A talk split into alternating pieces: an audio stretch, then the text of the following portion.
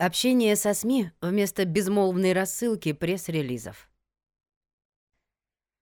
Взаимодействие пиарщиков, компаний, госорганов, личных брендов и так далее с одной стороны и журналистов редакции с другой обросло за пару десятилетий своеобразной мифологией. Хотя со времен Айви Ли и до сегодняшних дней оно имеет и должно иметь под собой совершенно простую и понятную основу. Давайте разберемся, в чем она состоит. Безмолвная рассылка пресс-релизов — дурной тон. Со времен своей активной работы журналистом я был подписан на рассылке множества компаний и организаций, а формат отписка от рассылки в те годы практически не применялся. Поэтому в почту исправно приходят их пресс-релизы и очень часто вместо имени мой адрес почты. Заголовок письма чаще такой «Пресс-релиз компании N». Некоторые, правда, иногда добавляют тему. Название файла понятно отправившему его пиарщику, а не мне. Текст письма — развернутая подпись пиарщика. Типа он меня облагодетельствовал пресс-релизом и милостиво разрешает с ним связаться. От одной из таких компаний, федеральный бренд, я не получал послание довольно долго, а на пришедшее недавно ответил вопросом. «Зачем вы это мне шлете? Кем вы меня считаете?» В ответ сумбур оправданий и догадок, что база журналистов и их контактов получена от предшественников. Следовательно, я журналист. Пишу, что в редакции, от которой я подписывался на рассылку, не работаю уже 12 лет. Прошу исключить мой адрес из базы. Конец дискуссии. Это и есть безмолвная рассылка пресс-релизов на деревню дедушки, на авось. Перед пиарщиком не поставлена задача получить конкретный результат в виде публикации или их цикла либо он вообще не представляет, как ее достичь. Да, в наши дни встречаются журналисты, преданные своим СМИ и не меняющие место работы десятки лет. Но это скорее исключение, чем распространенное явление. Многие меняют редакции раз в год-два, а то и чаще. Немало уходят в смежные или совершенно другие отрасли и так далее. Отсюда первый практический вывод. База контактов журналистов, собранная кем-то другим, в лучшем случае отправная точка. В худшем — мертвый груз или катализатор негатива в адрес пиарщика и того, кого он представляет. Только собственноручно собранная база журналистов, с каждым из которых он лично знаком или общался по телефону, имеет для пиарщика ценность. В противном случае пиарщик уподобляется представителям печально известной в 1990-х годах канадской оптовой компании, которые ходили от двери к двери и под любым предлогом старались продать разнообразный никому не нужный товар. Делали они это очень назойливо, поэтому вскоре на дверях организаций и предприятий стали появляться таблички. Представителям канадской оптовой компании вход воспрещен, и она прекратила свое существование в нашей стране. Не лучшие времена для пресс-релиза. Сразу оговорюсь, что считаю пресс-релиз оптимальным форматом подготовки и массового распространения информации в СМИ. Но также вынужден признать, что пресс-релиз сегодня переживает не лучшие времена. Во-первых, вместо дефицита информации наблюдается ее избыток. Журналист федерального делового издания за день может запросто обнаружить в своей почте порядка 300 пресс-релизов. Про общественно-политические или массовые СМИ вообще деликатно умолчу. Многие из них на своих сайтах в разделе «Контакты» указывают почтовые ящики, которые никто и никогда не открывает. А ему за тот же день нужно отписать максимум 5 новостей, инфоповоды двух из которых уже определены редактором. Получается, что только один из 100 пресс-релизов имеет шанс получить вторую жизнь в виде публикации. Это 0,1%. Стоит ли делать ставку при подобной вероятности успеха? Во-вторых, пресс-релиз, как и пресс-конференция, буквально за 10-15 лет превратился из элитного продукта в массовый ширпотреб. Содержать пресс-службу и регулярно выпускать пресс-релизы могли позволить себе очень немногие компании и госорганы.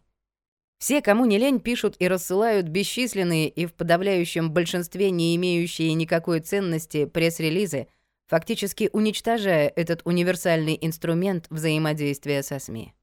В-третьих, вопрос показателей эффективности работы пиарщиков или пресс-служб, KPI, в современном российском обществе однозначно не решен. Поэтому на первое место в отчете, а он напрямую влияет на зарплаты и премии пиарщиков, выходит количество судорожных телодвижений, выпущенных пресс-релизов, вышедших публикаций, проведенных брифингов и так далее. Должен же там быть вклад пресс-службы в реализацию тех или иных значимых бизнес-проектов или проектов госоргана, политика, личного бренда. Мне известно множество примеров, когда число пресс-релизов из года в год неуклонно растет, а подлинные связи с общественностью компании или госоргана сходят на нет. То есть о бренде, компании, товаре, услуге вроде бы и пишут, но покупать его продукцию потребители не спешат. Желающие работать в данном бизнесе или с ним в очередь не выстраиваются. То же с политиком. Публикаций может быть множество, а авторитет на нуле, и выборы провалены. Или с чиновником, важнейшие управленческие решения которого с треском проваливаются и ставят крест на его карьере. Для решения этой проблемы я давно предлагаю вторую, вполне практическую, но для многих неудобную идею. Ввести в оборот понятие «публикабельность пресс-релиза» или коэффициент публикабельности. Определяется он очень просто. По количеству публикаций в СМИ, индексируемых Яндекс новостями и Google новостями, которые приносит каждый отдельно взятый пресс-релиз.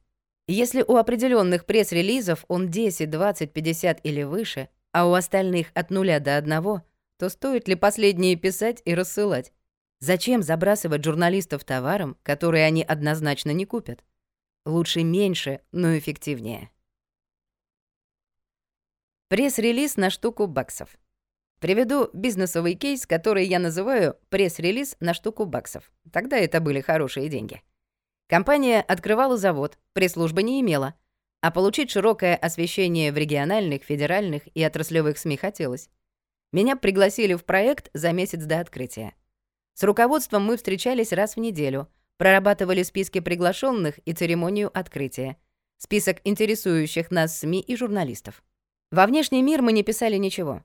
За три дня до открытия мы с руководством и инвесторами выехали на предприятие, все осмотрели — прописали маршрут исследования разных групп, места пресс-подходов и прочие нюансы.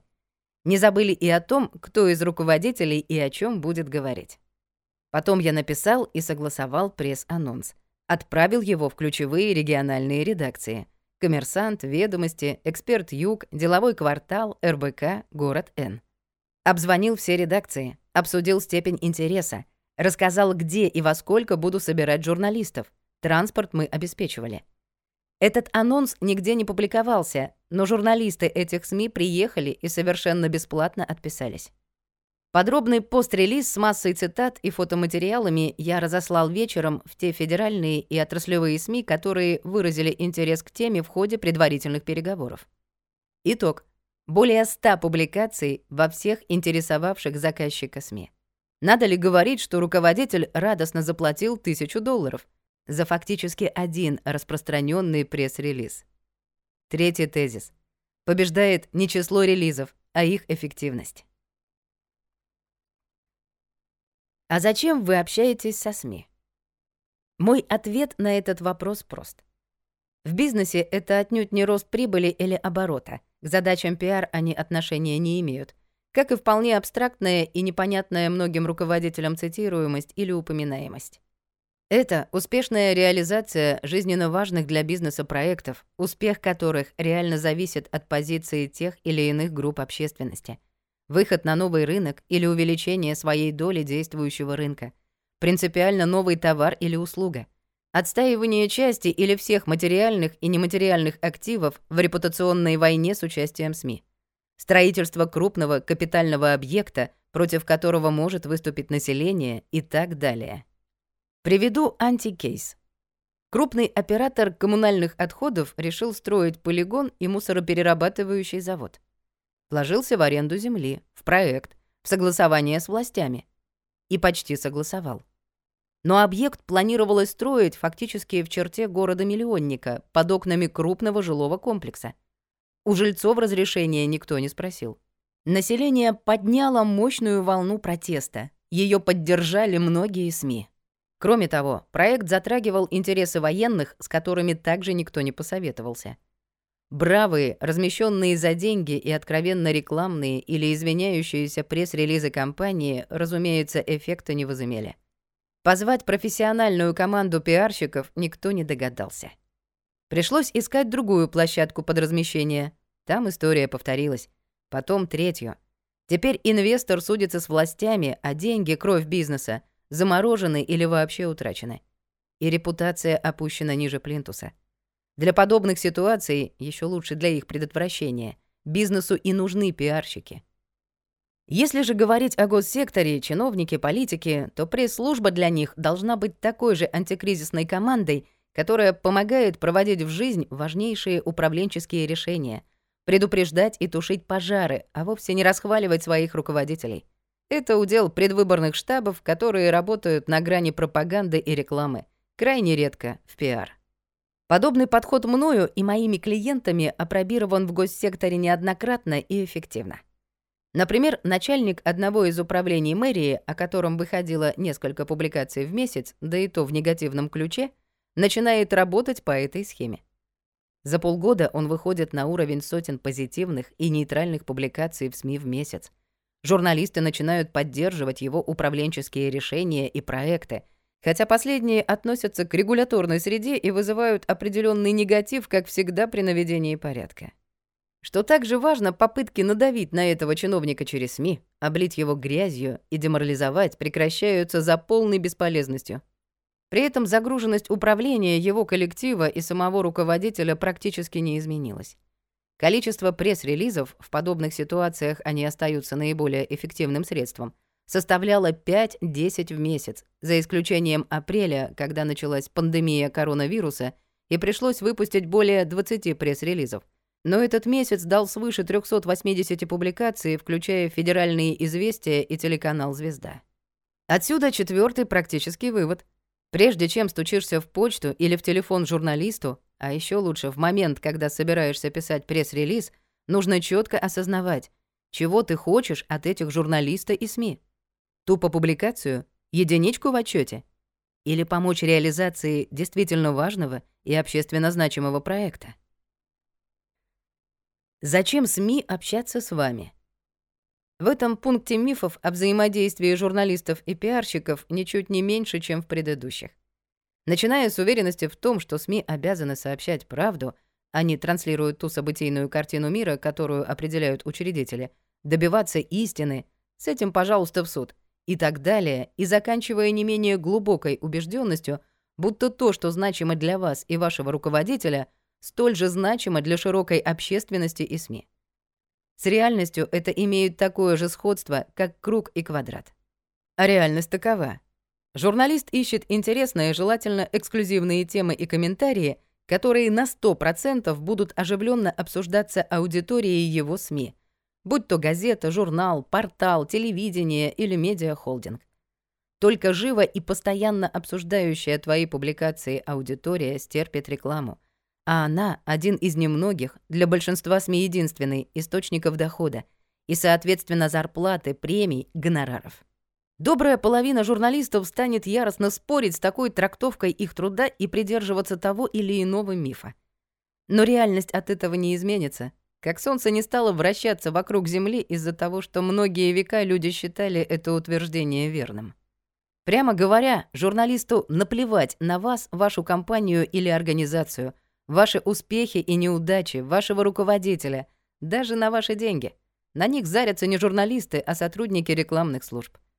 Ровно до того момента, как вы принесете ему в клювике сочную тему с прекрасной фактурой, которую будут долго и массово обсуждать. На это у журналиста чутье. И если вы принесли такую тему, журналист ваш. Конечно, если инфоповод реалистичен, а не высосан из пальца. Тогда ему будет совершенно безразлично, из бизнеса, из госсектора или из общественной организации вы пришли, из федерального бренда или из крошечного стартапа, из московского офиса или из глухой деревушки и так далее. Если вы даете ему качественное сырье для его работы, журналист будет с вами партнериться — если делаете это на регулярной основе, он будет стараться идти вам навстречу при любой сложной ситуации, как верный друг. Во всех остальных вариантах вы для него практически не существуете. Очередной пятый практический вывод. Мы, пиарщики, отбрасываем все иллюзии и четко осознаем, что журналисту от нас нужны исключительно инфоповоды с высоким потенциалом обсуждения у целевой аудитории и подкрепляющая инфоповод фактура. Цифры, факты, комментарии, цитаты, фото, видео, документы — все. Как бы и кто бы не утверждал обратное. Мы — поставщики сырья для публикаций. И это сырье должно быть качественным. Иначе с нами никто не станет работать. Современное общение со СМИ. Очень кратко. Наконец, мы должны посмотреть на структуру общения журналиста и пиарщика. Чтобы оно было полноценным, нужно не только знать электронный адрес журналиста и СМИ, которые он представляет, а намного больше. Он наш контрагент и клиент. Он покупает у нас информацию для дальнейшей оптовой или розничной перепродажи. И нам, чтобы наши поставки были качественными, нужно знать потребности данных СМИ и журналиста, сопоставлять их со своими возможностями, владеть ситуацией на рынке, как на нашем, так и на его, работать спокойно и планомерно. Когда мы хотим предложить журналисту свое сырье для публикации, вполне подходят форматы тех же пресс-релизов. Не принципиально, как его получит журналист. По почте, в мессенджере, голосовым сообщением. Это массовый заброс в разные СМИ либо запуск эксклюзивной информации через одно мощное СМИ с высокой вероятностью множества перепечаток. Это формат инфоповод плюс фактура. Плюс, разумеется, приглашение на брифинги, мероприятия, в пресс-туры и так далее. Но с существенной оговоркой. Журналисты не пишут про мероприятия, и редакторы про это не позволяют публиковать. На первом месте инфоповод, а уже потом все остальное. Когда журналист лично, письменно, через пресс-фит или как-то иначе обращается к нам с целевым запросом сырья, комментария, данных, аналитики, статьи, интервью, экспертного мнения и так далее, нужно в лепешку расшибаться, чтобы выполнить его заказ. Или честно говорить, что в этот раз ты и твой руководитель не можете быть журналисту полезны, но говорить оперативно. Журналисты это воспринимают нормально. Так как у меня пресс-служба на аутсорсинге для различных видов бизнеса, госсектора и социальных проектов, я могу оценить специфику форматов общения с журналистами в тех или иных ситуациях. На муниципальном уровне, по моей практике, одинаково применимы как рассылка пресс-релизов лично знакомым мне журналистам, так и формат запуска темы через любое из наиболее влиятельных СМИ, с которым поддерживаю партнерские отношения. На региональном уровне, хоть в бизнесе, хоть в госсекторе, эксклюзивы работают значительно хуже. Приблизительно 80-90% всей работы строится вокруг адресной рассылки пресс-релизов, за редким исключением. Пресс-релиз для комсомолки или АИФ и пресс-релиз для газеты «Коммерсант» — это два очень разных пресс-релиза. А на федеральном уровне, например, в работе с сенатором, пресс-релизы составляют порядка 10-20% всей нагрузки — Остальной важнейший массив — эксклюзивные комментарии, статьи, аналитика. Причем здесь чаще не я стучусь к журналистам, чтобы предложить им какую-то информацию, а они обращаются через меня к моему боссу с каким-либо четким запросом на информацию. Вывод или та самая основа, о которой я говорил раньше, очень прост. Отбрасываем иллюзии, четко и реально взаимовыгодно общаемся с журналистами — поставляем им востребованный продукт и тем самым действенно помогаем нашему руководству реализовывать его жизненно важные проекты. Все остаются довольны. Первая публикация, журнал «Пресс-служба», номер 8, август 2020 года.